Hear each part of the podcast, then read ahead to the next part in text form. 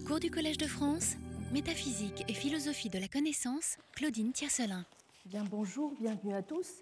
Alors, euh, la dernière fois, nous avions poursuivi notre petit périple dans l'histoire de la philosophie et euh, nous allons donc reprendre ce, périple là où nous l'avons laissé, c'est-à-dire euh, au moment où nous, essayons d'analyser d'un peu plus près la controverse sur les espèces naturelles, qui a reçu un éclairage particulièrement intéressant au travers de l'échange entre Locke et Leibniz.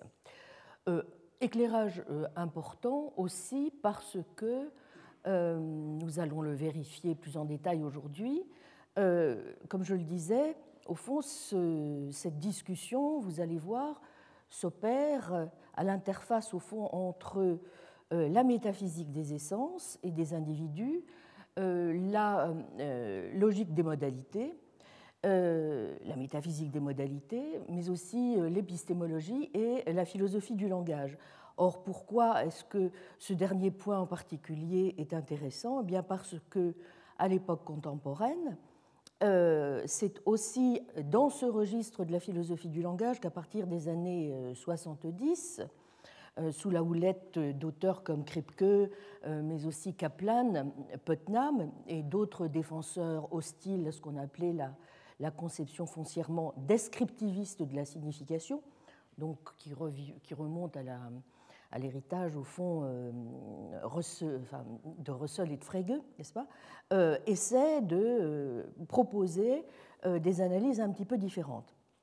Donc, notamment en essayant de montrer qu'il y a un chevauchement assez, simple qui s'opère entre la façon dont la manière dont nous désignons les espèces naturelles, donc l'aspect sémantique de la question, au fond, rejoint euh, l'aspect métaphysique, c'est-à-dire euh, ce que sont, euh, quelle est la nature des, des espèces naturelles, comment au fond le découpage de la nature et la manière dont nous parlons de ce découpage ne sont que l'envers et l'endroit d'une même pièce. Bien.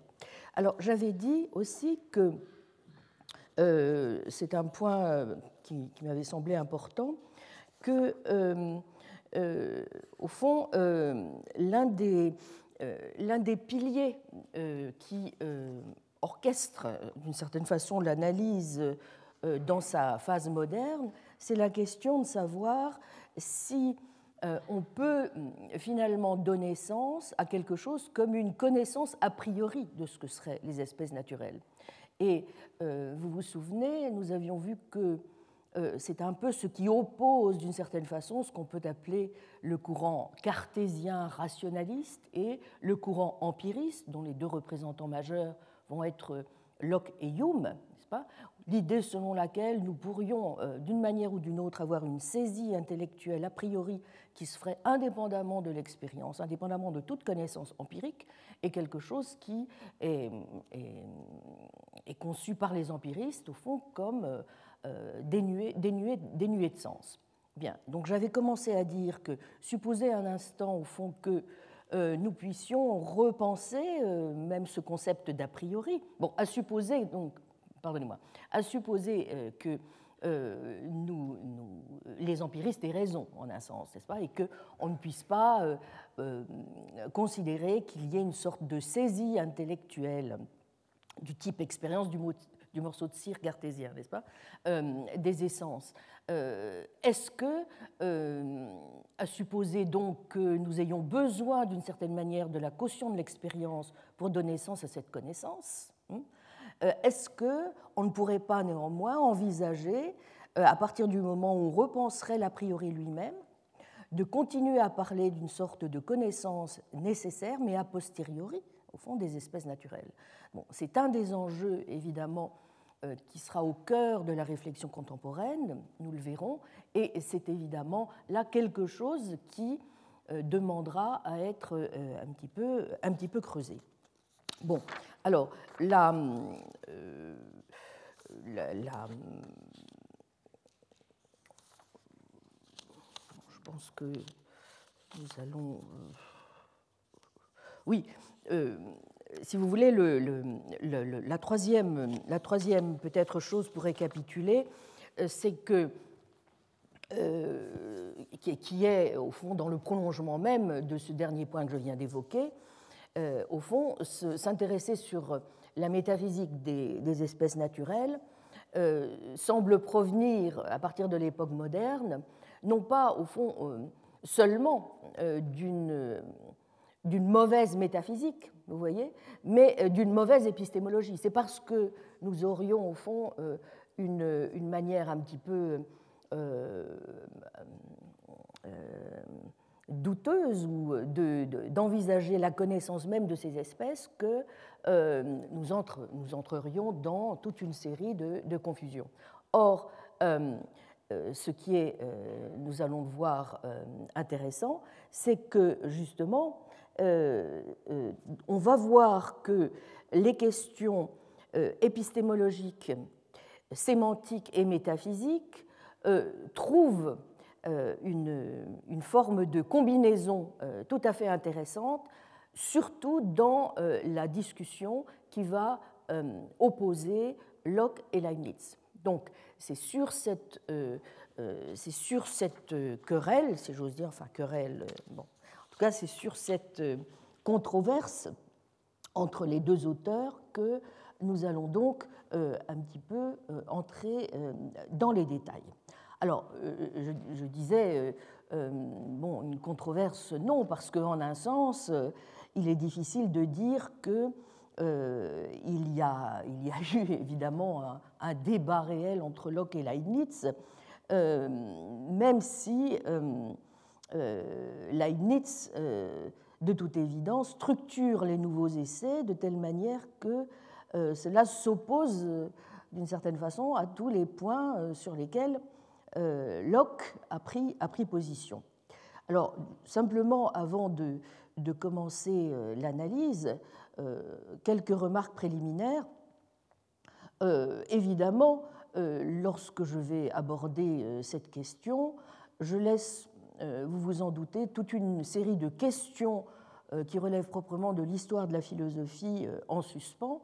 Bon, parmi celles-ci, évidemment, un historien de la philosophie rigoureux ne manquerait pas de dire que, en fait, il n'est pas du tout évident, par exemple, que les, contre-arguments de Leibniz les contre-arguments que, Leibniz oppose, n'est-ce pas, à, Locke, euh, entament quoi que ce soit la, rigueur du raisonnement lockéen et que c'est simplement parce que Leibniz impose d'une certaine façon sa propre métaphysique, sa propre épistémologie, que on peut euh, à certains moments penser qu'il euh, a vraiment répondu, répondu à Locke d'une certaine façon. C'est évidemment toujours avec ce, cette petite euh, cette petite précaution que nous devons évidemment lire en particulier les, nouveaux essais. Bon, donc euh, ce n'est pas ce point qui va m'intéresser de savoir s'il y a une pertinence réelle au fond euh, dans, vous voyez, sur le plan même de l'histoire, si Leibniz lit bien Locke ou si il n'opère pas au fond une, sorte de surcharge euh, de sens sur le, sur le texte. Mais évidemment, euh, c'est un point euh, qu'un historien serait tout à fait en droit de, de poser. Bon, la deuxième, la deuxième remarque qui va un petit peu dans, dans, dans ce sens, si vous voulez, consiste à dire aussi que, au fond, l'essentiel de la charge que mène Leibniz contre Locke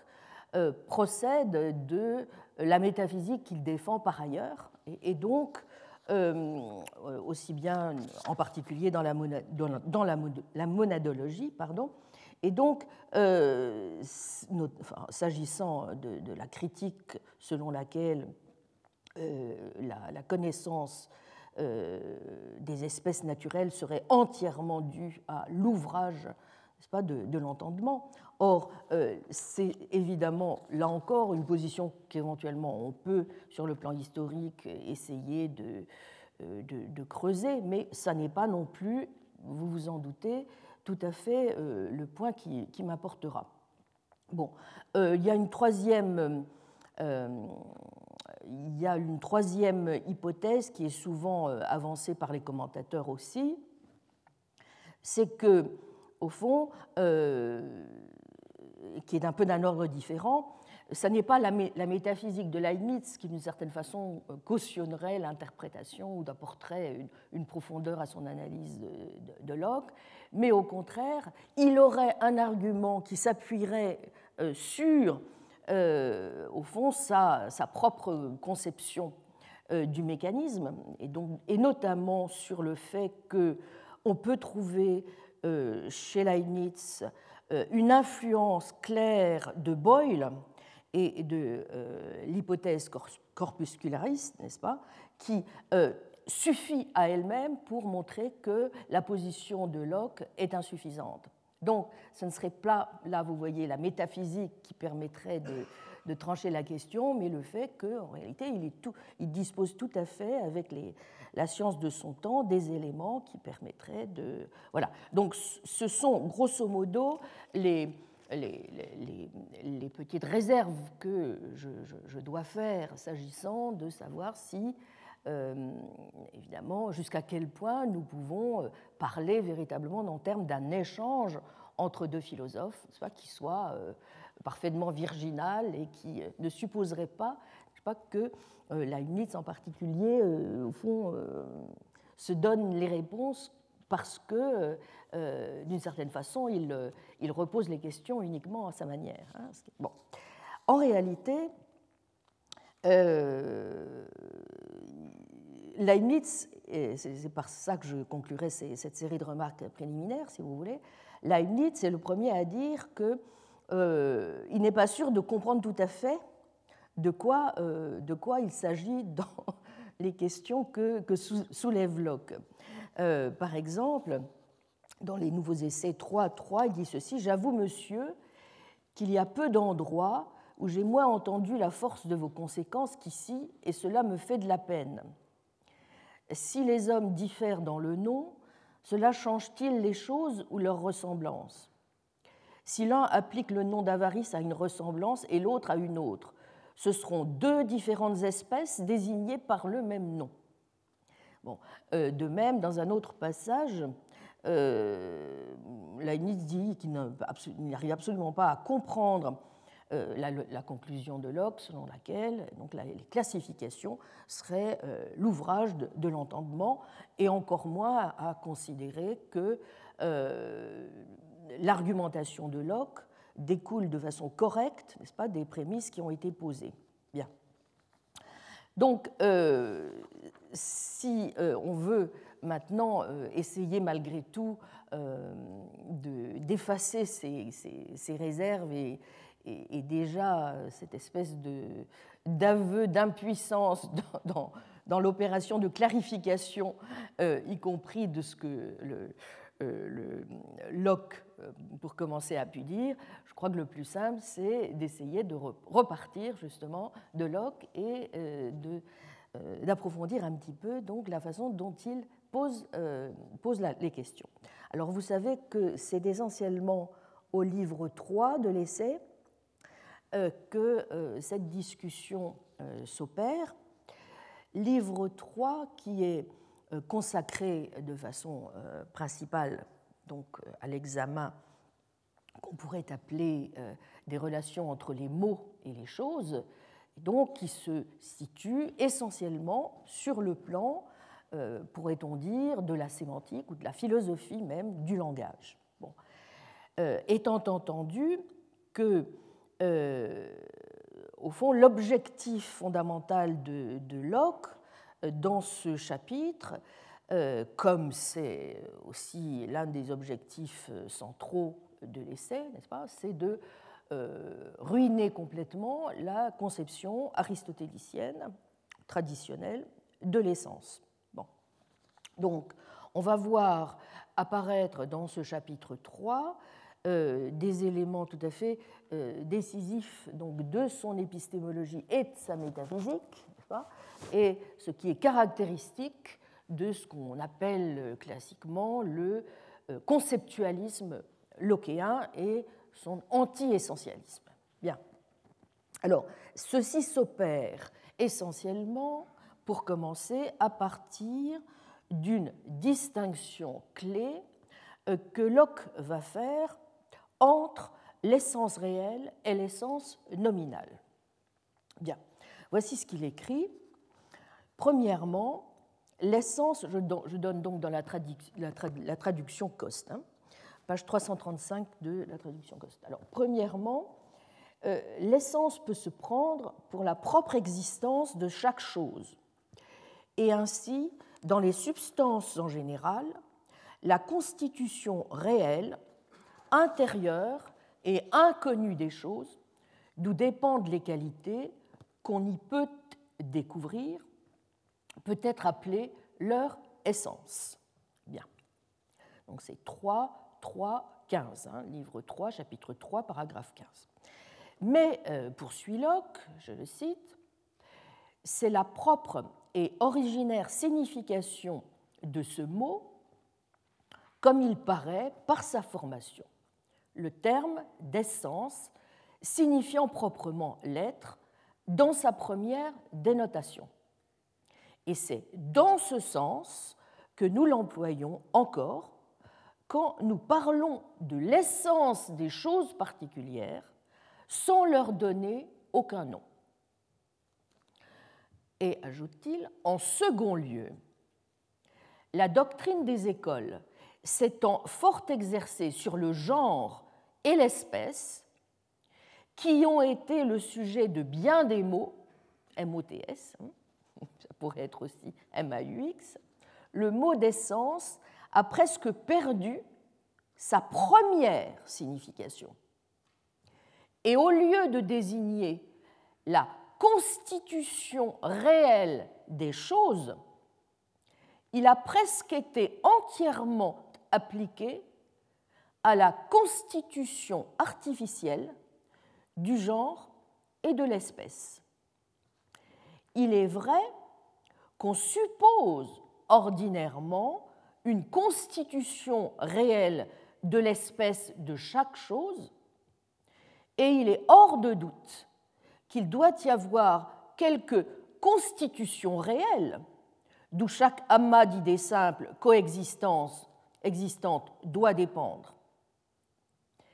Mais comme il est évident que les choses ne sont rangées en sortes, donc sorts en anglais, hein, ou espèces, sous certains noms, qu'en tant qu'elles conviennent avec certaines idées abstraites auxquelles nous avons attaché ces noms-là, l'essence de chaque genre ou espèce vient ainsi à n'être autre chose que l'idée abstraite, signifiée par le nom général ou spécifique.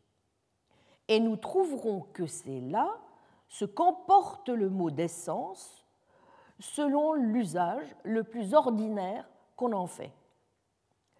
Il ne serait pas mal, à mon avis, de désigner ces deux sortes d'essence par deux noms différents et d'appeler la première réelle et l'autre essence nominale. Donc 3, 3, 15. Bon. Donc, euh, en d'autres termes, Locke ne nie absolument pas, vous voyez, que euh, les individus est euh, une constitution réelle, interne, n'est-ce pas? Donc Une constitution qui s'accompagne de toute une série de propriétés sensibles, mais il considère que, en fait, lorsque nous les classons, ces individus, parce que nous remarquons, nous ne pouvons pas nous empêcher de remarquer des ressemblances dans la nature, c'est vrai, euh, eh bien, euh, nous le faisons conformément euh, à certaines idées abstraites. Bien. Alors, un petit peu plus loin, Locke, d'ailleurs, est tout à fait explicite sur la manière dont cela se, produit. Je le, lis, c'est au paragraphe 17, toujours livre 3, chapitre 3. À l'égard des essences réelles des substances corporelles, pour ne parler que de celles-là, il y a deux opinions, si je ne me trompe. L'une est de ceux qui, se servant du mot essence sans savoir ce que c'est, supposent un certain nombre de ces essences, selon lesquelles toutes les choses naturelles sont formées et auxquelles chacune d'elles participe exactement, par où elles viennent à être de telle ou telle espèce. L'autre opinion, ajoute-t-il, qui est beaucoup plus raisonnable, est de ceux qui reconnaissent que toutes les choses naturelles ont une certaine constitution réelle, mais inconnue, de leurs parties insensibles, d'où découlent ces qualités sensibles qui nous servent à distinguer ces choses l'une de l'autre, selon que nous avons occasion de les distinguer en certaines sortes sous de communes déterminations. Fin de citation. Bien. Donc vous voyez, euh, l'objectif de Locke est de toute évidence de euh, montrer que euh, l'option la plus rationnelle est celle qui va à l'encontre, n'est-ce pas, de l'option aristotélicienne. Bon. Alors, vous aurez noté aussi dans ce texte, et le passage que je vais lire à la suite est encore plus éloquent à cet égard, c'est que il y a quelque chose qui, me semble-t-il, est tout à fait euh, intéressant et dont il faudra que nous nous souvenions pour la suite de, notre argument général, euh, c'est que même s'il est légitime, au fond, de parler d'une essence réelle, quand nous parlons d'un individu, de parler de son essence réelle, en réalité, ce n'est pas l'essence réelle que nous utilisons lorsque nous essayons de faire de la science. Ce que euh, nous, ce sur quoi nous appuyons nos analyses dans les sciences, et même dans la vie de tous les jours, ça n'est pas sur la définition de l'essence réelle, c'est sur la définition nominale. Donc vous voyez, en un sens, bon, on ne connaît pas l'essence réelle, mais ça n'a aucune espèce d'importance, puisque celle-ci n'aurait de toute façon aucune espèce d'utilité explicative. Vous y êtes? Bon. Voici ce qu'il dit, toujours au paragraphe 17 les fréquentes productions de monstres dans toutes les espèces d'animaux, la naissance des imbéciles et d'autres suites étranges des enfantements forment des difficultés qu'il n'est pas possible d'accorder avec cette hypothèse, puisqu'il est aussi impossible que deux choses qui participant exactement à la même essence réelle aient différentes propriétés. Mais quand il n'y aurait point d'autre raison contre une telle hypothèse, cette supposition d'essence qu'on ne pouvait connaître et qu'on regarde pourtant comme ce qui distingue les espèces des choses est si fort inutile, si peu propre à avancer aucune partie de nos connaissances, que cela seul suffirait pour nous la faire rejeter et nous obliger à nous contenter de ces essences des espèces des choses que nous sommes capables de concevoir et qu'on trouvera, après y avoir bien pensé, n'être autre chose que ces idées abstraites et complexes auxquelles nous avons attaché certains noms généraux. Fin de citation. Donc, vous voyez, euh, au fond, euh, en, un sens, euh, l'argument majeur consiste à dire que, puisque nous ne pouvons jamais savoir quelle est l'essence réelle des choses, eh bien, certes, nous ne pouvons pas utiliser cette essence réelle pour classer, opérer des classifications de la nature pour classer les choses entre elles, mais euh, euh, il est évident que même si cette essence réelle euh, appliquée aux substances est quelque chose qui nous sera à tout jamais inconnu, ça n'a aucune espèce d'importance puisque ce n'est pas d'usage dans ce que nous mettons en, relief dans la manière de connaître, connaître la nature.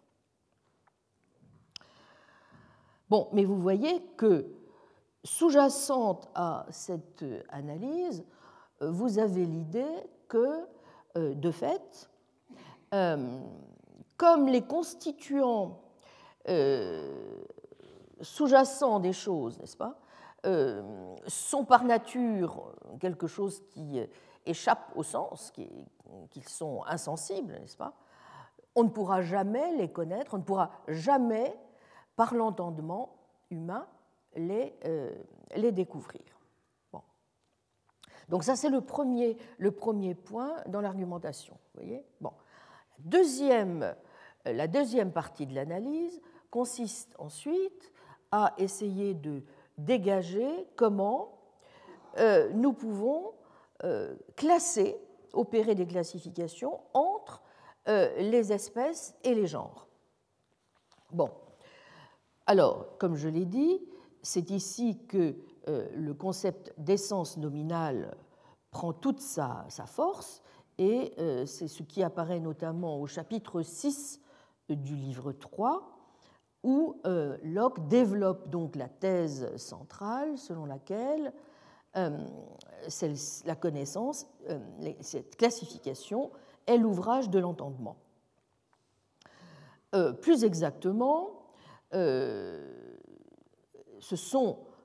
ces classifications s'opèrent à l'aide de noms, de termes généraux qui euh, représentent, n'est-ce pas, qui sont mis pour euh, différentes idées abstraites.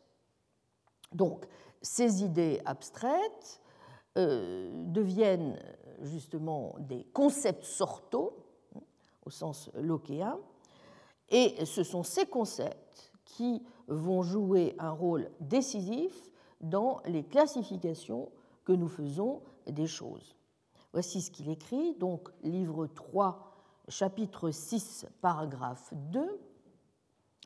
La mesure et les bornes de chaque espèce ou sorte, par où elle est érigée en une telle espèce particulière et distinguée des autres, c'est ce que nous appelons son essence qui n'est autre chose que l'idée abstraite à laquelle le nom est attaché, de sorte que chaque chose contenue dans cette idée est essentielle à cette espèce.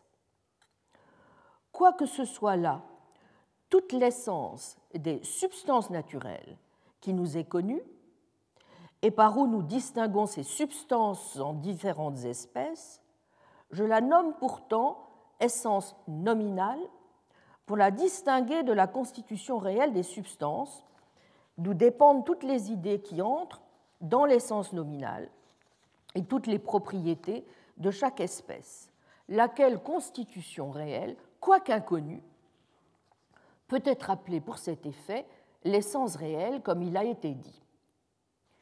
Donc là, euh, Locke prend l'exemple de l'or, soit donc par exemple l'essence nominale de l'or eh bien, dans le passage, c'est cette idée complexe que le mot or signifie, comme vous diriez, un corps jaune d'une certaine pesanteur, malléable, fusible et fixe. Mais l'essence réelle, c'est la constitution des parties insensibles de ce corps, de laquelle ses qualités et toutes les autres propriétés de l'or dépendent. Il est aisé de voir d'un coup d'œil, conclut-il, combien ces deux choses sont différentes, quoiqu'on leur donne à toutes deux le nom d'essence. Livre 3, chapitre 6, paragraphe 2. Vous voyez, donc, euh, euh, c'est très très intéressant euh, ce passage parce qu'il montre à quel point vient se glisser d'emblée une forme de doute sur la possibilité qu'il y ait en réalité des joints naturels dans la nature, pas, qui ne dépendent pas à tel ou tel moment du travail ou de l'ouvrage de l'entendement. En fait,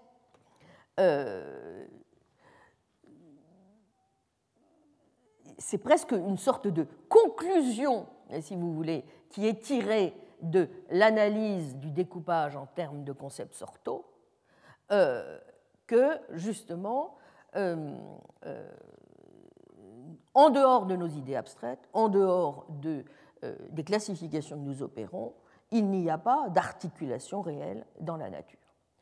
Voici ce qu'il dit par exemple en 3.6.4 ce qui fait voir, je cite, que l'essence se rapporte aux espèces, dans l'usage ordinaire qu'on fait de ce mot, et qu'on ne la considère dans les, les êtres particuliers qu'en tant qu'ils sont rangés dans certaines espèces, c'est côté les idées abstraites par où nous réduisons les individus à certaines sortes et les rangeons sous de communes dénominations, rien n'est plus regardé comme leur étant essentiel.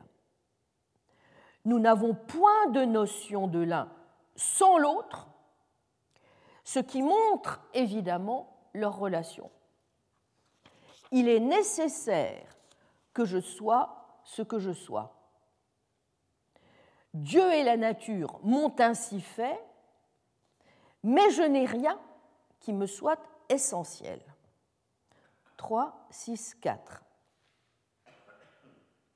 Vous voyez? Autrement dit, l'idée selon laquelle, euh, selon la tradition aristotélicienne, n'est-ce pas, euh, ce qui euh, correspond à des distinctions réelles entre les, genres et les espèces dans la nature, puisse être attribué au fait qu'il y ait euh, des essences sous-jacentes, n'est-ce pas, euh, de ces espèces et de ces genres, cette idée, évidemment, est considérée comme euh, nulle et non avenue.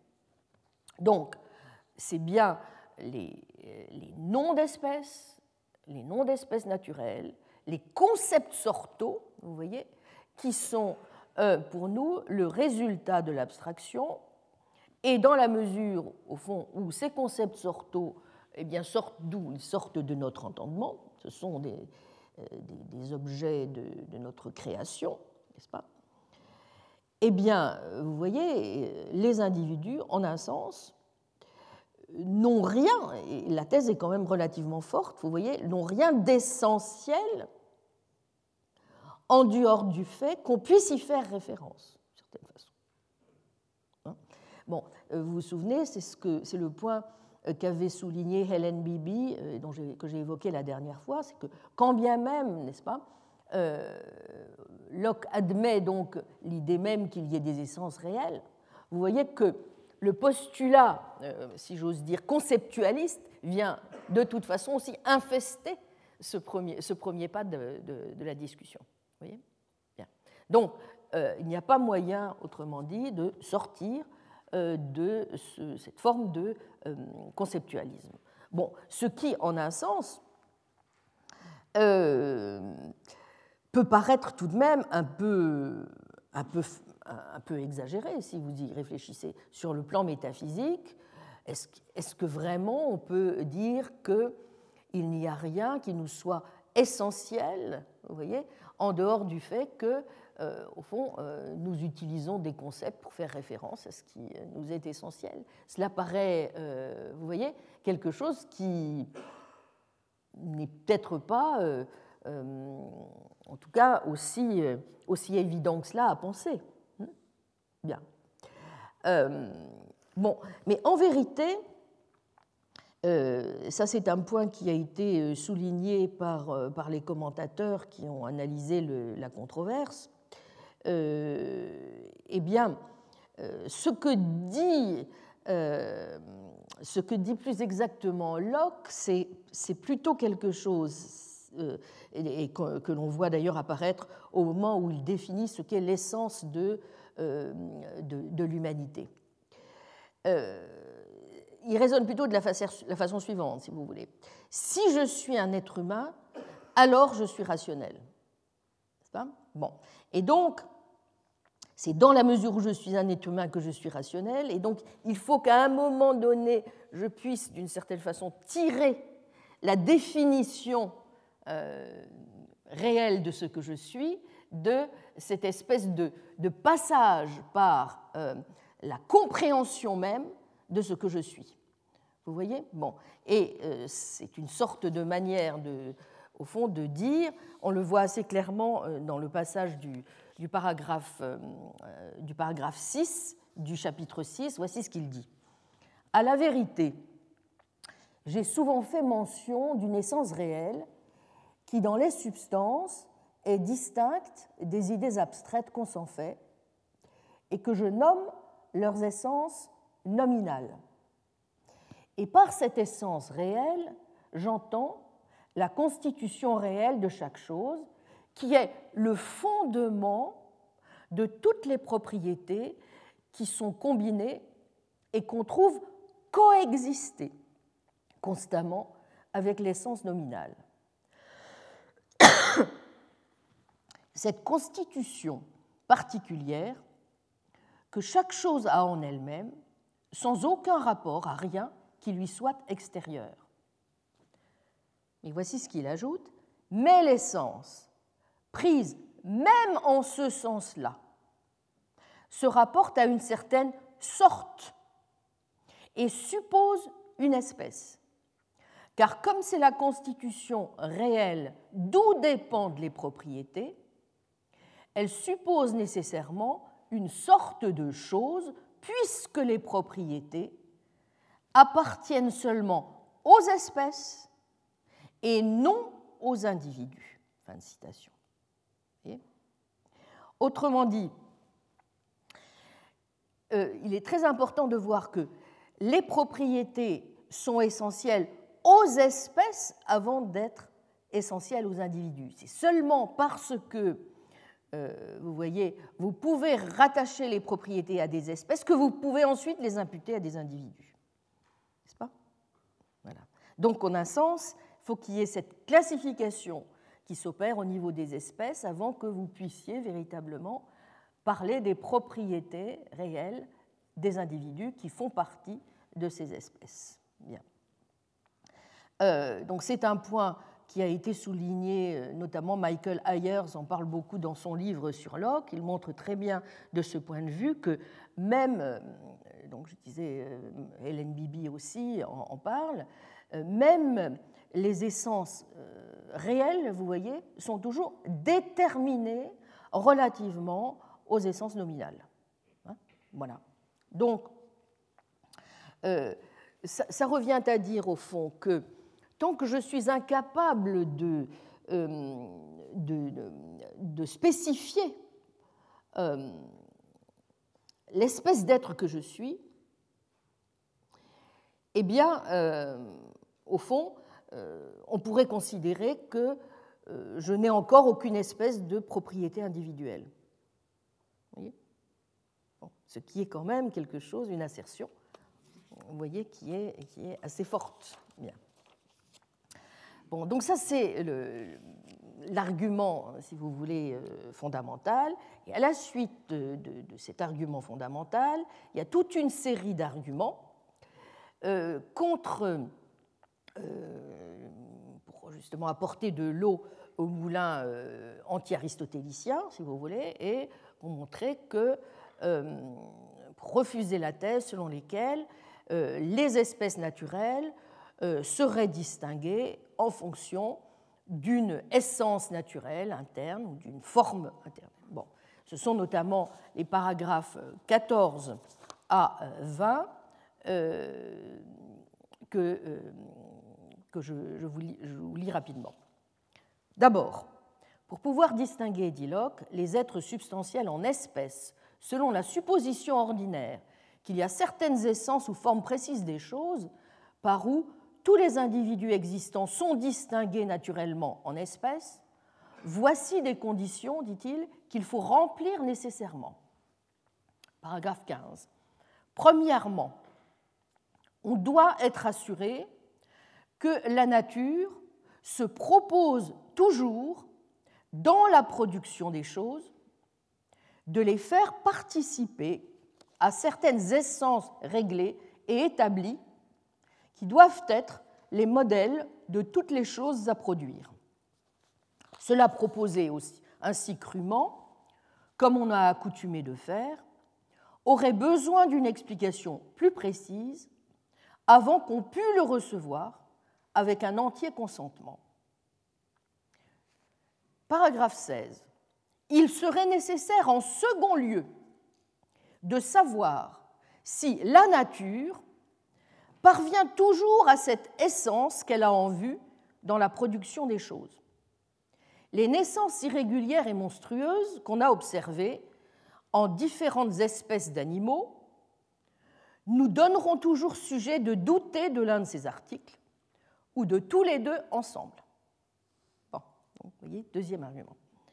Il faut déterminer en troisième lieu, paragraphe 17, si ces êtres que nous appelons des monstres sont réellement une espèce distincte selon la notion scolastique du mot d'espèce, puisqu'il est certain que chaque chose qui existe a sa constitution particulière. Car nous trouvons que quelques-uns de ces monstres n'ont que peu ou point de ces qualités qu'on suppose résulter de l'essence de cette espèce, d'où elles tirent leur origine, et à laquelle il semble qu'elles appartiennent en vertu de leur naissance. Il faut en quatrième lieu, vous voyez, toutes les conditions, en paragraphe 18 cette fois, que, je cite, les essences réelles de ces choses que nous distinguons en espèces et auxquelles nous donnons des noms, après les avoir ainsi distinguées, nous soient connues, c'est-à-dire que nous devons en avoir des idées. Mais comme nous sommes dans l'ignorance sur ces quatre articles, les essences réelles des choses ne nous servent de rien à distinguer les substances en espèces. Souligné. Bien. En cinquième lieu, paragraphe 19, le seul moyen qu'on pourrait imaginer pour l'éclaircissement de cette question, ce serait qu'après avoir formé des idées complexes entièrement parfaites de propriété des choses, qui découleraient de leurs différentes espèces réelles, nous les distinguassions par là en espèces. Mais c'est encore ce qu'on ne saurait faire, car comme l'essence réelle nous est inconnue, il nous est impossible de connaître toutes les propriétés qui en dérivent et qui y sont si intimement unies que l'une d'elles n'y étant plus, nous puissions certainement conclure que cette essence n'y est pas, et que par conséquent, la chose n'appartient point à cette espèce. Nous ne pouvons jamais connaître quel est précisément le nombre des propriétés qui dépendent de l'essence réelle de l'or. De sorte que l'une de ces propriétés venant à manquer dans tel ou tel sujet, l'essence réelle de l'or, et par conséquent l'or, ne fut point dans ce sujet, à moins que nous ne connussions l'essence de l'or lui-même pour pouvoir par là déterminer cette espèce. Il faut supposer qu'ici, par le mot d'or, je désigne une pièce particulière de matière, comme la dernière Guinée qui a été frappée en Angleterre. Car si ce mot était pris ici dans sa signification ordinaire pour l'idée complexe que moi ou quelque autre appelons or, c'est-à-dire pour l'essence nominale de l'or, ce serait un vrai galimatia. Tant il est difficile de faire voir la différente signification des mots et leur imperfection lorsque nous ne pouvons le faire que par le secours même des mots. De tout cela, paragraphe 20, il s'ensuit évidemment que les distinctions que nous faisons des substances en espèces par différentes dénominations ne sont nullement fondées sur leurs essences réelles et que nous ne saurions prétendre les ranger et les réduire exactement à certaines espèces en conséquence de leurs différences essentielles et intérieures. Vous voyez? Donc l'argumentation, tous les arguments, les cinq arguments sont euh, introduits ici pour renforcer euh, la thèse euh, énoncée initialement.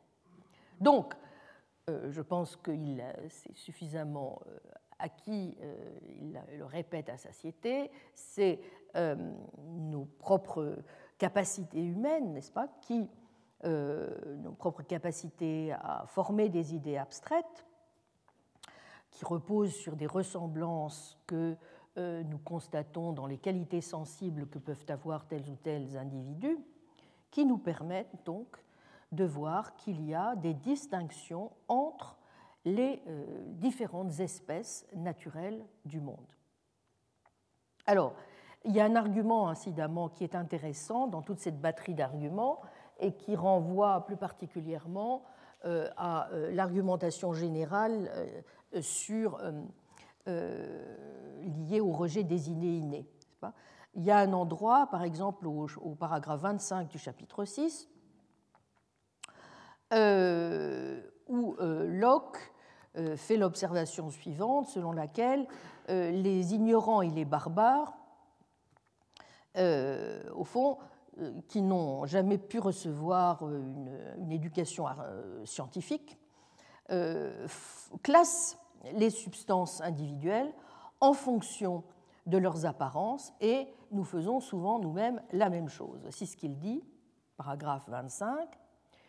Mais supposer que les essences réelles des substances puissent être découvertes par ceux qui s'appliqueront soigneusement à cette recherche nous ne saurions pourtant croire raisonnablement qu'en rangeant les choses sous des noms généraux, on se soit réglé par ces constitutions réelles et intérieures, ou par aucune autre chose que par leurs apparences qui se présentent naturellement, puisque dans tous les pays, les langues ont été formées longtemps avant les sciences.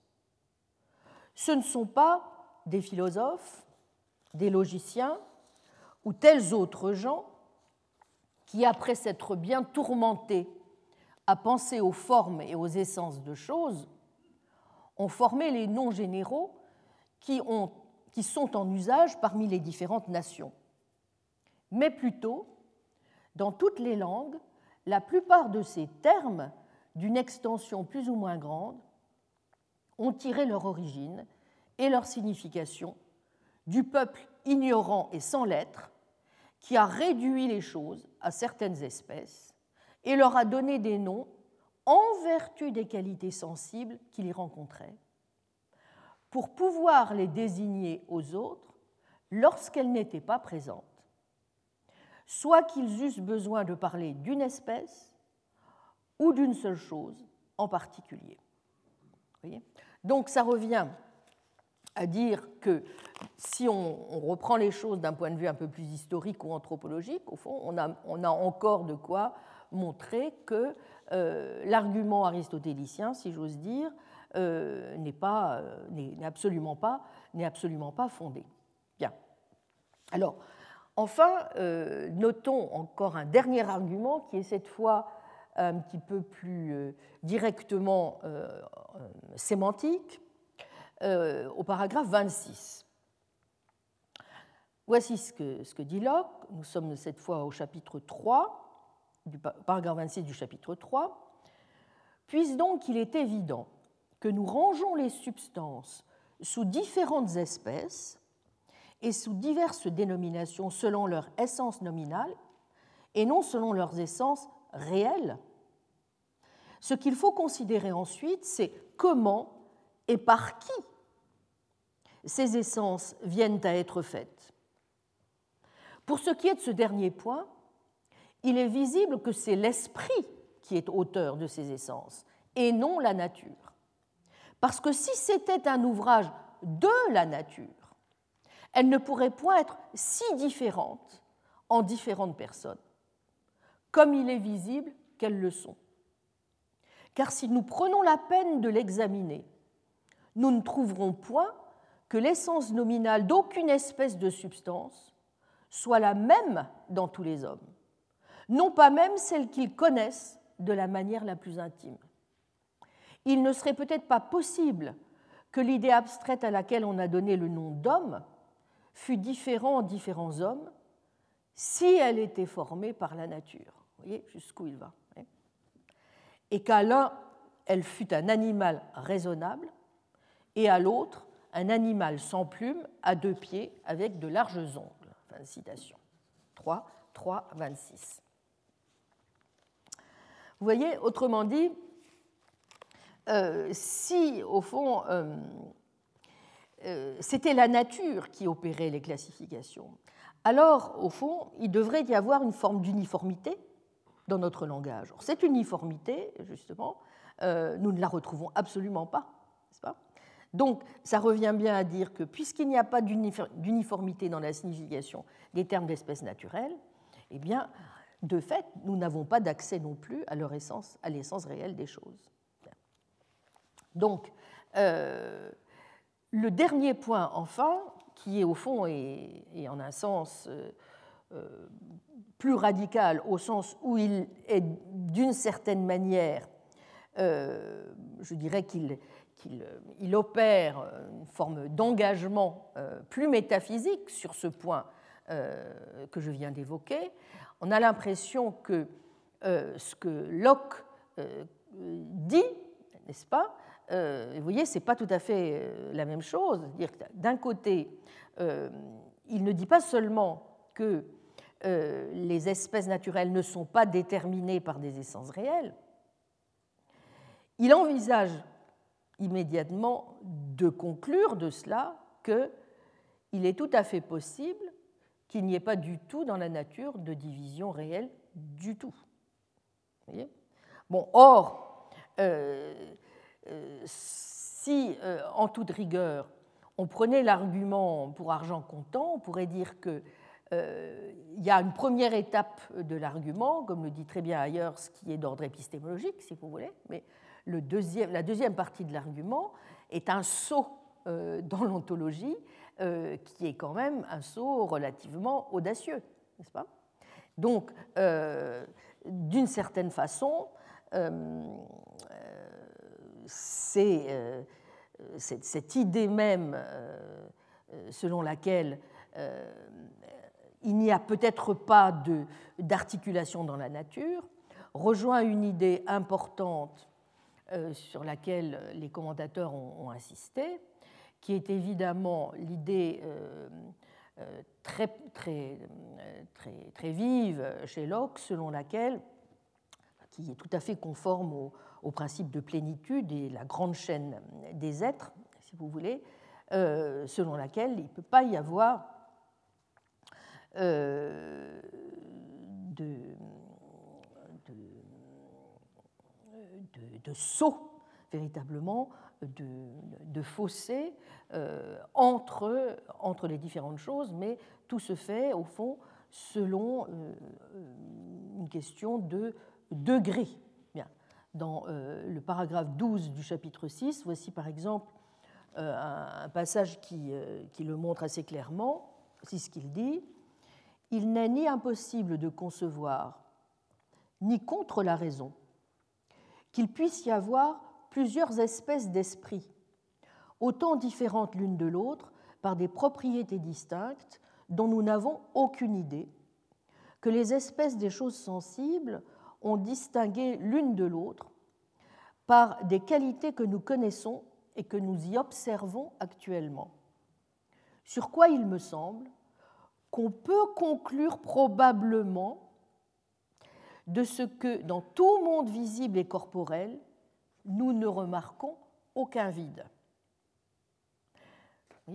De quoi nous pouvons conclure probablement que, n'est-ce pas Il n'y a aucun vide qu'il devrait y avoir plus d'espèces de créatures intelligentes au-dessus de nous qu'il n'y en a de sensible et de matériel au-dessous. En effet, en commençant depuis nous jusqu'aux choses les plus basses, c'est une descente qui se fait par de fort petits degrés et par une suite continue de choses qui, dans chaque éloignement, diffèrent fort peu l'un de l'autre. Il y a des poissons qui ont des ailes auxquelles l'air n'est pas étranger.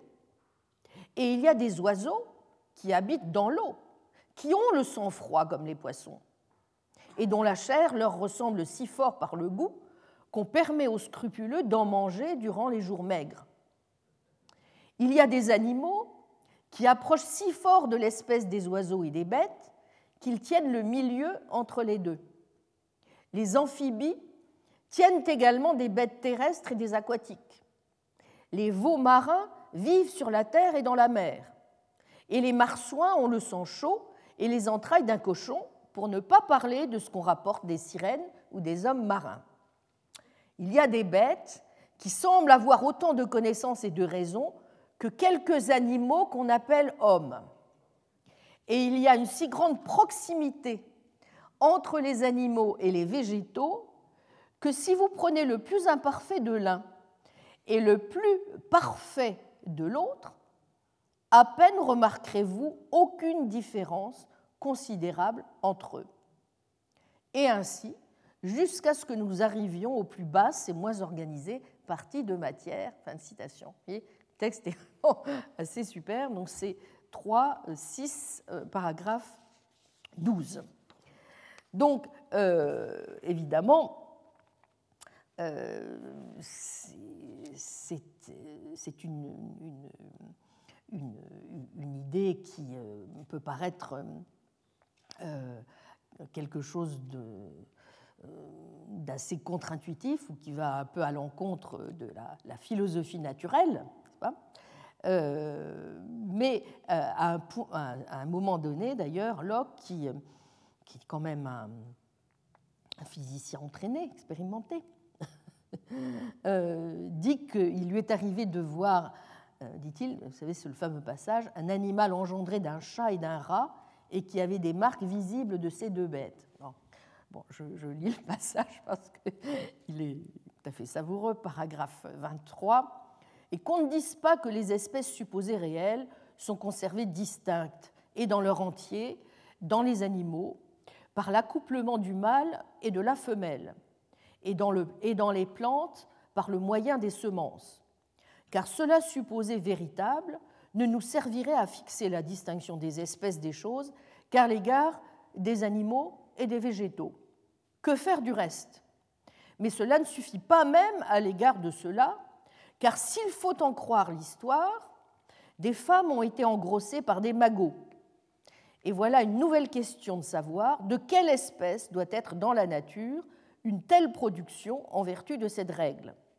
D'ailleurs, nous n'avons aucun sujet de croire que cela soit impossible, puisqu'on voit si souvent des mulets et des jumards les premiers engendrés d'un âne et d'une cavale, et les derniers d'un taureau et d'une jument. J'ai vu un animal engendré d'un chat et d'un rat, et qui avait des marques visibles de ces deux bêtes, en quoi il paraissait que la nature n'avait suivi le modèle d'aucune de ces espèces en particulier, mais les avait confondues ensemble. Et qui ajoutera à cela les productions monstrueuses qu'on rencontre si souvent dans la nature, trouvera qu'il est bien malaisé à l'égard même des races des animaux, de déterminer par la génération de quelle espèce est la race de chaque animal, et se reconnaîtra dans une parfaite ignorance touchant l'espèce réelle qu'il croit être certainement provigné par le moyen de la génération, et avoir seul un droit au nom spécifique. Fin de citation. Donc vous voyez, il y a des passages quand même qui sont relativement relativement euh, euh, incroyable, mais évidemment, euh, et, d'autant plus ébouriffant en un sens que ce sont des passages dans lesquels Locke parle très sérieusement de certains aspects, certains de ses arguments philosophiques. vous vous souvenez sans doute aussi de ce passage fameux, mais outre cela, si les espèces des animaux et des plantes ne peuvent être distinguées que par la propagation. Dois-je aller aux Indes pour voir le père et la mère de l'un et la plante d'où la semence a été cueillie qui produit l'autre, afin de savoir si cet animal est un tigre et si cette plante est du thé. 3, 6, 23. Bon, alors, donc, vous voyez, même si euh, euh, on peut dire qu'il y a des, de, grandes ressemblances qu'on peut constater dans la nature, en aucune manière euh, cela ne nous permet de dire que les individus sont classés en fonction de différences internes qui sont l'objet, le produit de la nature, et donc en fonction d'essence réelle. Voici enfin la conclusion de l'argument qui est livré au paragraphe 36 et 37 du chapitre 6. Voici donc en un mot tout le mystère. La nature produit plusieurs choses particulières qui conviennent entre elles en plusieurs qualités sensibles et probablement aussi par leur forme et constitution intérieure. Mais ce n'est pas cette essence réelle qui les distingue en espèces. Ce sont des hommes qui, prenant occasion des qualités qu'ils trouvent unies dans les choses particulières, et auxquelles ils remarquent que plusieurs individus participent également, les réduisent en espèces par rapport au nom qu'ils leur donnent, afin d'avoir la commodité de se servir de signes d'une certaine étendue, sous lesquels les individus viennent à être rangés comme sous autant d'étendards, selon qu'ils sont conformes à telle ou telle idée abstraite. De sorte que celui-ci est du régiment bleu, celui-là du régiment rouge, ceci est un homme, cela est un singe, c'est-à-dire, dis-je, à quoi se produit, à mon avis, tout ce qui, tout se réduit, à mon avis, tout ce qui concerne le genre et l'espèce. Enfin, je ne dis pas que dans la constante production des êtres particuliers, la nature les fasse toujours nouveaux et différents.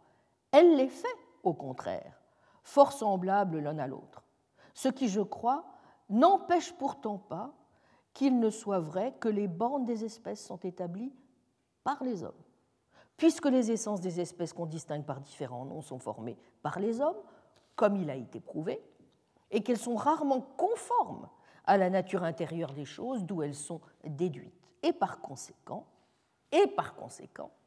nous pouvons dire avec vérité que cette réduction des choses en certaines espèces est l'ouvrage de l'homme. Voilà.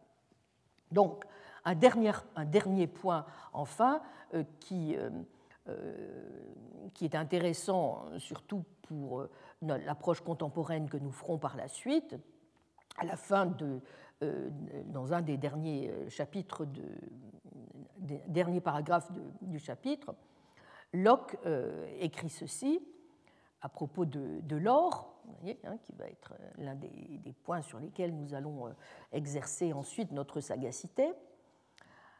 Pour cet effet, quand nous disons que tout or est fixe, examinons ce qu'emporte cette affirmation ou cela veut dire que la fixité est une partie de la définition, une partie de l'essence nominale que le mot or signifie.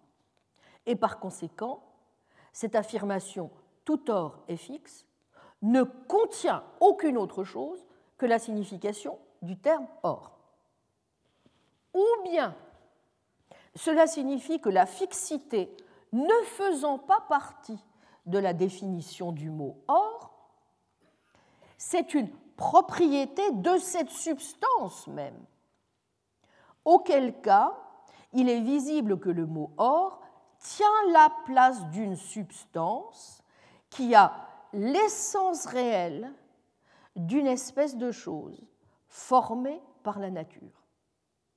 Substitution qui donne à ce mot une signification si confuse qu'incertaine, qu'encore que cette proposition l'or est fixe soit en ce sens une affirmation de quelque chose de réel, c'est pourtant une vérité qui nous échappera toujours dans l'application particulière que nous en voudrons faire.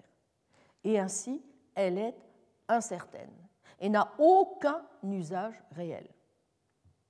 Mais quelque vrai qu'il soit, que tout or, c'est-à-dire tout ce qui a l'essence réelle de l'or, est fixe.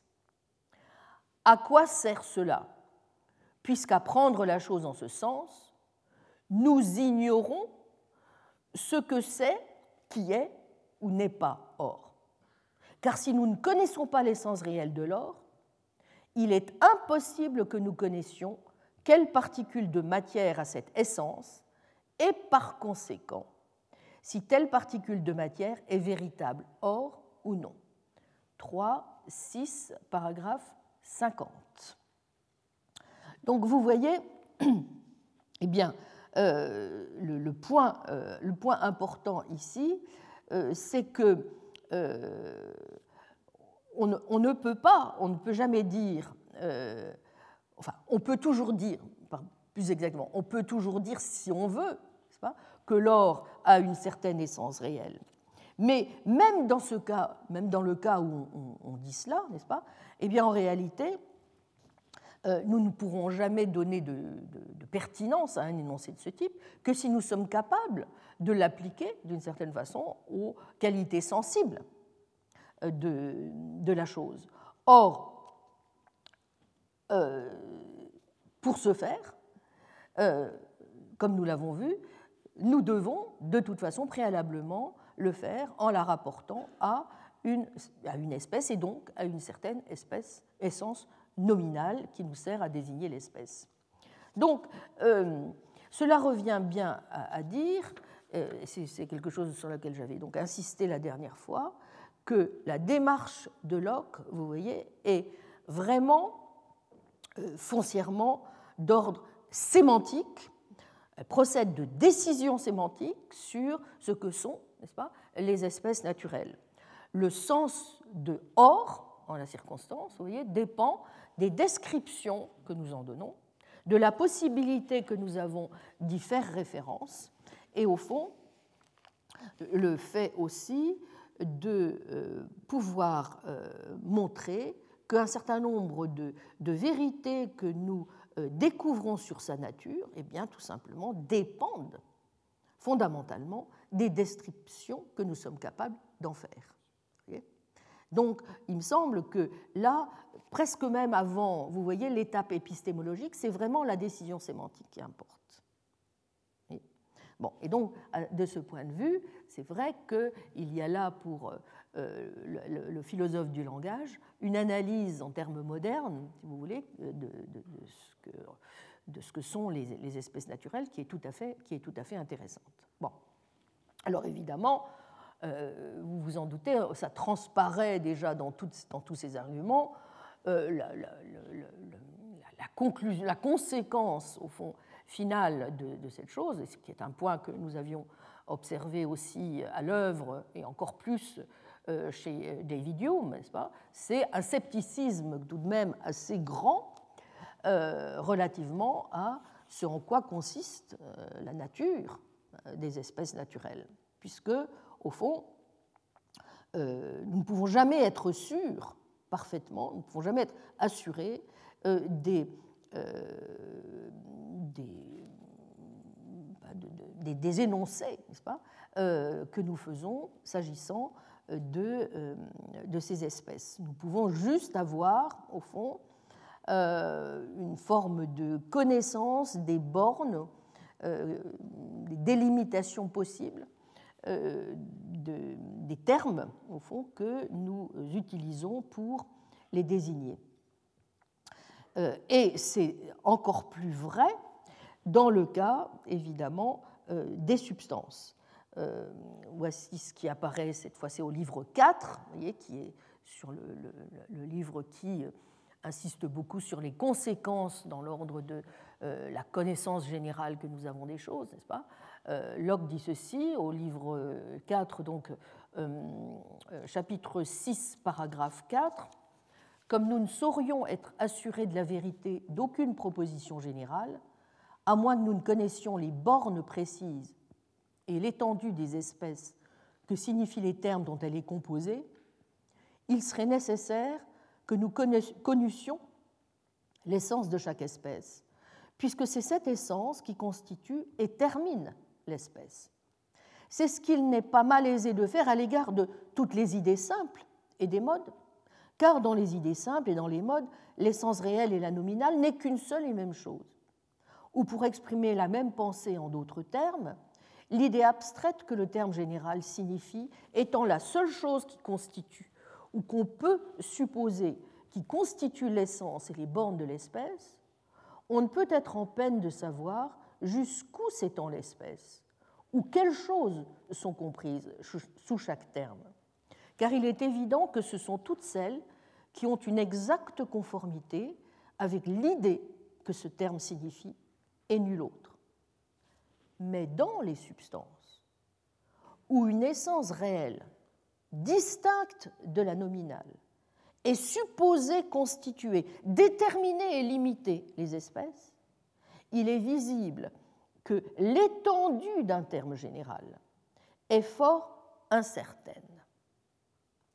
Parce que ne connaissant pas cette essence réelle, nous ne pouvons pas savoir ce qui est ou n'est pas de cette espèce, et par conséquent ce qui peut ou ne peut pas en être affirmé avec certitude.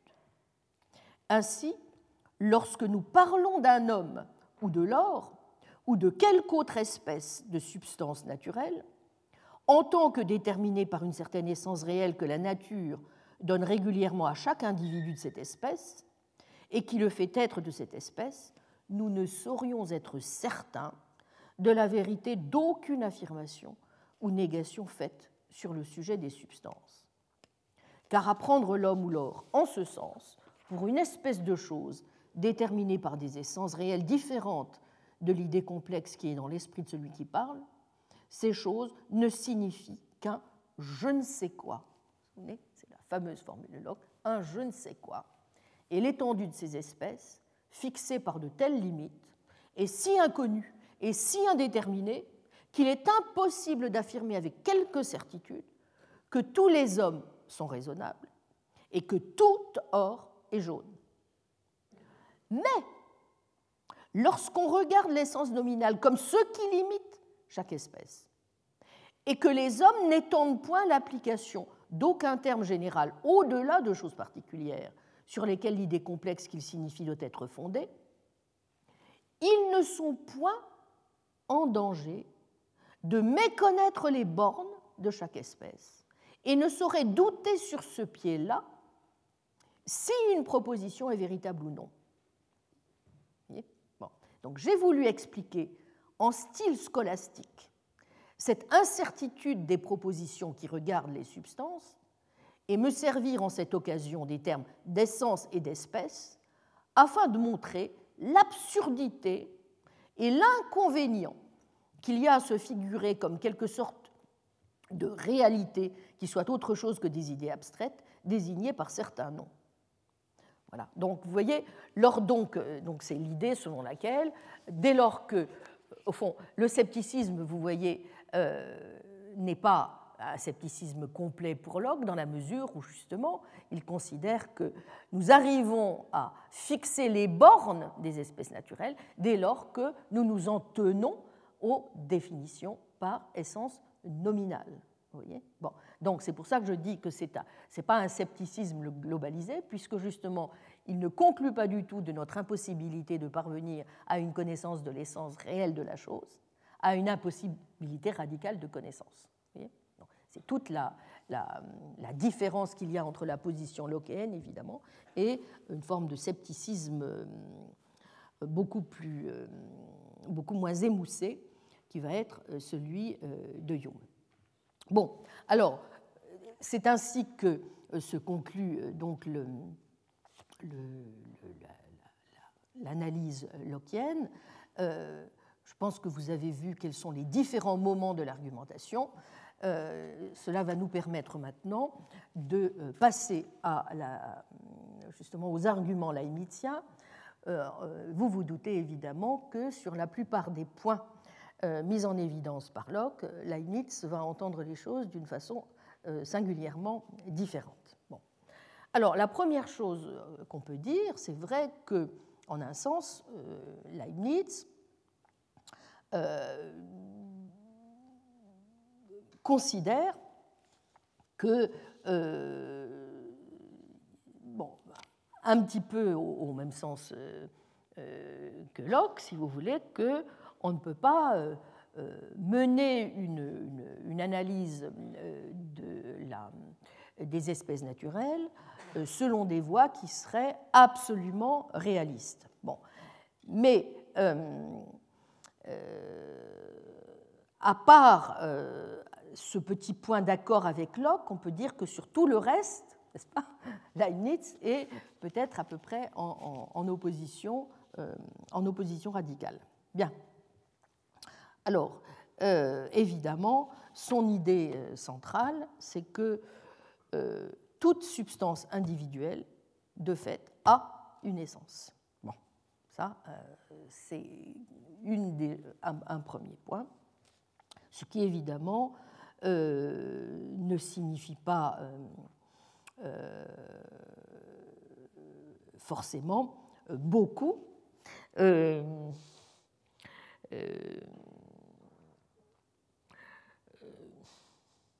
Au sens même si on admet que le monde est constitué d'individus qui ont leur propre essence, cela n'implique pas nécessairement, évidemment, qu'il euh, n'y ait pas aussi un certain nombre de propriétés euh, définitionnelles en termes essentialistes du terme des espèces naturelles elles-mêmes. bon.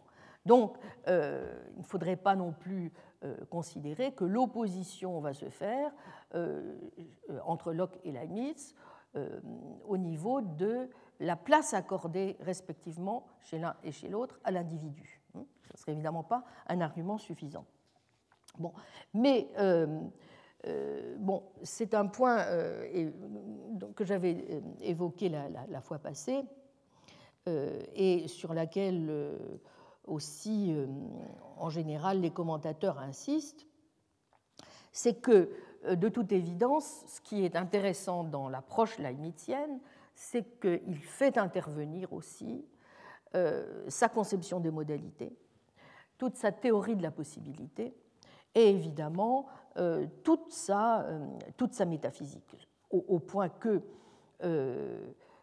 comme je le disais, cela exige que nous prenions les analyses évidemment sur le plan de l'histoire de la philosophie avec un certain nombre de pincettes, parce que les analyses elles-mêmes sont très très chargé sur le plan évidemment des euh, présupposés euh, métaphysiques et épistémologiques leibniziens.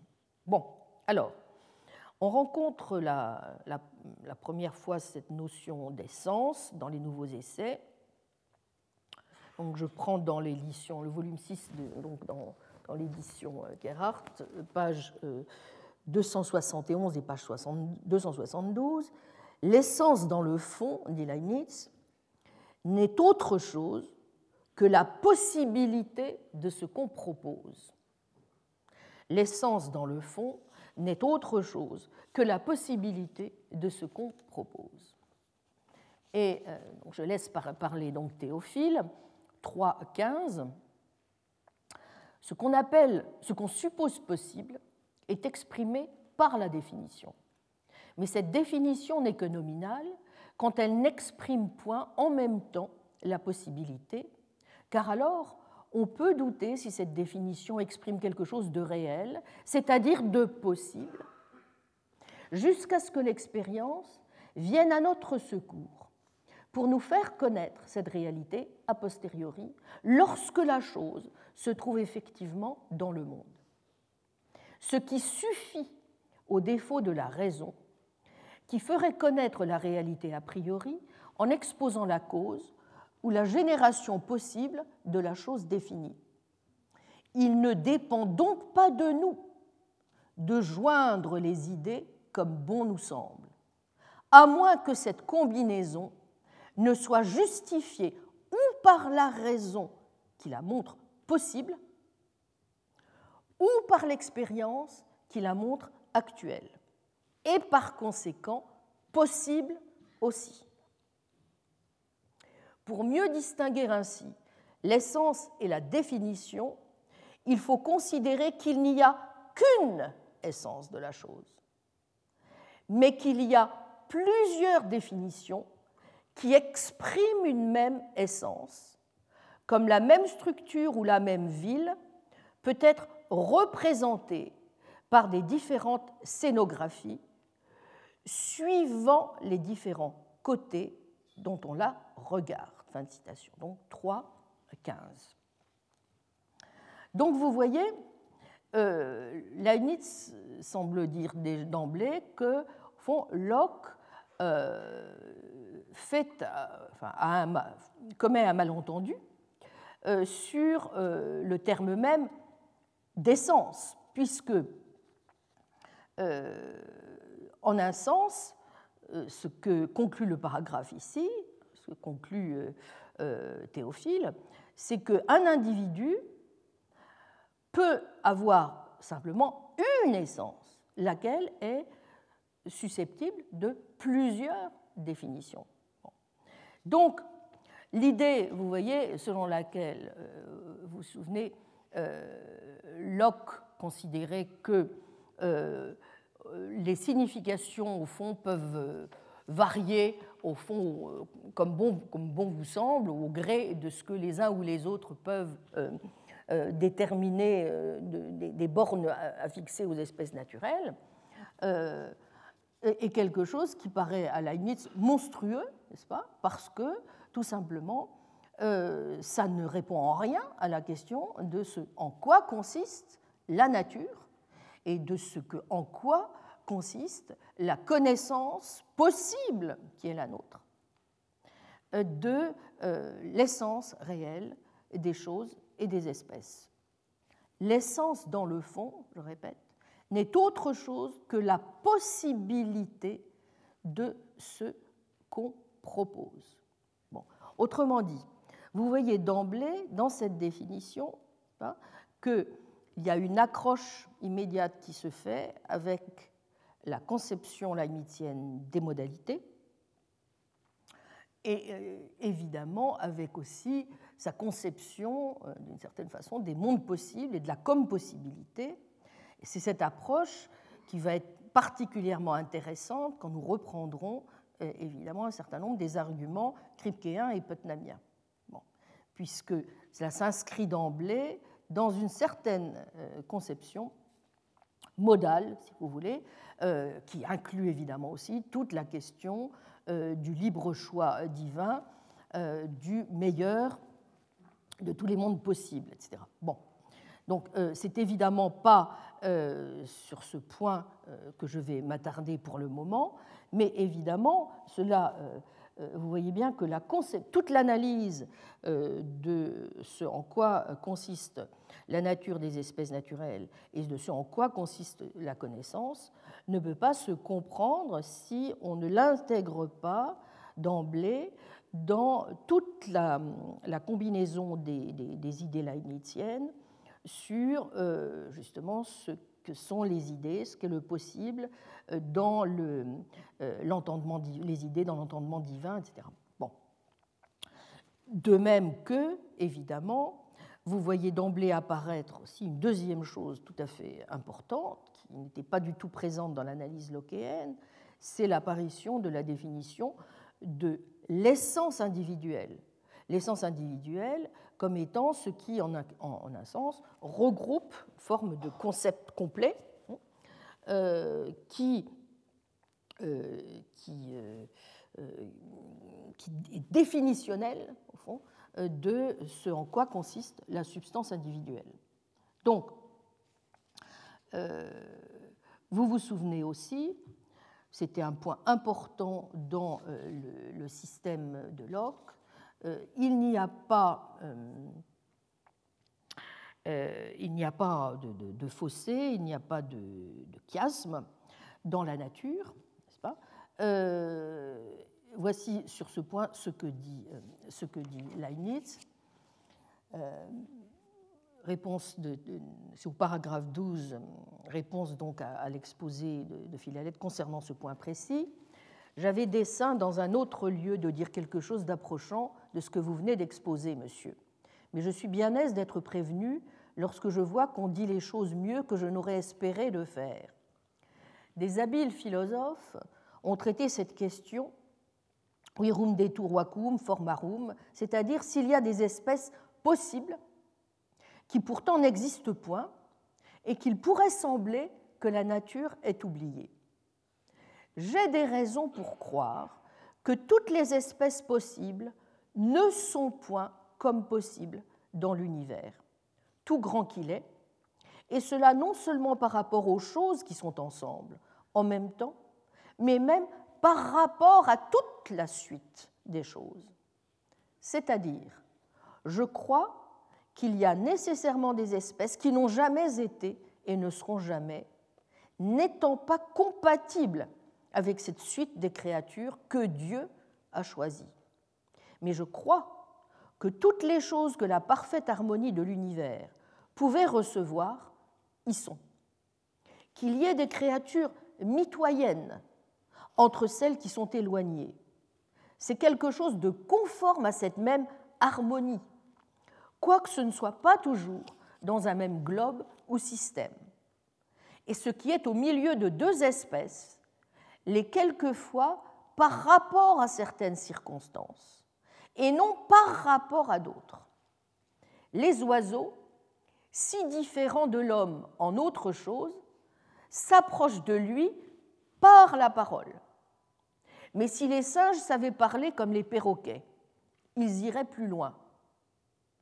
La loi de la continuité porte que la nature ne laisse point de vide dans l'ordre qu'elle suit. Voyez? Ne laisse point de vide, mais pas seulement, dans l'ordre qu'elle suit. La loi de la continuité porte que la nature ne laisse point de vide dans l'ordre qu'elle suit. Mais toute forme ou espèce n'est pas de tout ordre. Quant aux esprits ou génies, comme je tiens que toutes les intelligences créées ont des corps organisés, dont la perfection répond à celle de l'intelligence ou de l'esprit qui est dans ce corps en vertu de l'harmonie préétablie, je tiens pour, concevoir quelque chose des perfections des esprits au-dessus de nous. Il servira beaucoup de se figurer des perfections encore dans les organes du corps qui passent celles d'une autre c'est où l'imagination la plus vive et la plus riche, et pour me servir d'un terme italien que je ne saurais bien exprimer autrement, l'invenzione la più vaga sera le plus de saison pour nous élever au-dessus de nous. Et ce que j'ai dit pour justifier mon système de l'harmonie, qui exalte les perfections divines au-delà de ce qu'on s'était avisé de penser, servira aussi à avoir des idées des créatures incomparablement plus grandes qu'on en a eu jusqu'ici. je termine sur ce passage de Leibniz, mais vous voyez combien dans cet volet on voit déjà la différence par rapport à Locke et que l'espèce de souffle leibnizien qui commence à emporter le conceptualisme lockeien, évidemment, euh, apparaît ici dans toute, son, dans toute son ampleur. Vous voyez qu'on ne peut pas penser toute la question de la réflexion métaphysique et épistémologique sur les espèces naturelles, sans en effet euh, lui adjoindre un certain nombre de présupposés concernant ce qu'est l'harmonie, comment la mise conçoit l'ordre, euh, l'importance du possible dans la définition même de ce en quoi consiste la nature des choses, n'est-ce pas?